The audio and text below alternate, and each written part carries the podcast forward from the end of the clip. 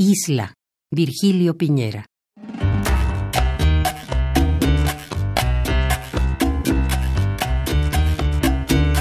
Aunque estoy a punto de renacer, no lo proclamaré a los cuatro vientos, ni me sentiré un elegido.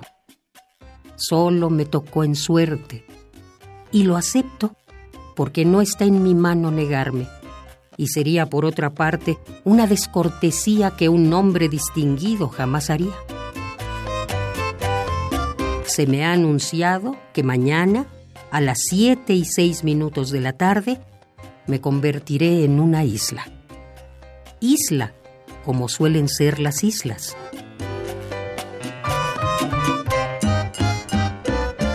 Mis piernas se irán haciendo tierra y mar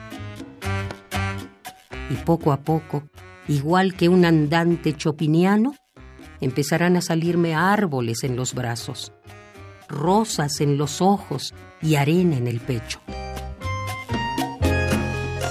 En la boca las palabras morirán para que el viento a su deseo pueda ulular.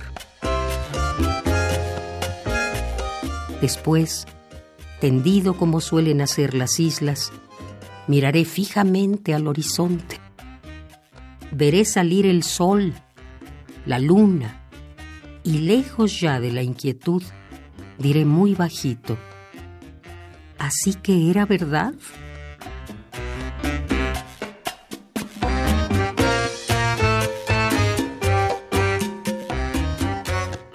Isla, Virgilio Piñera.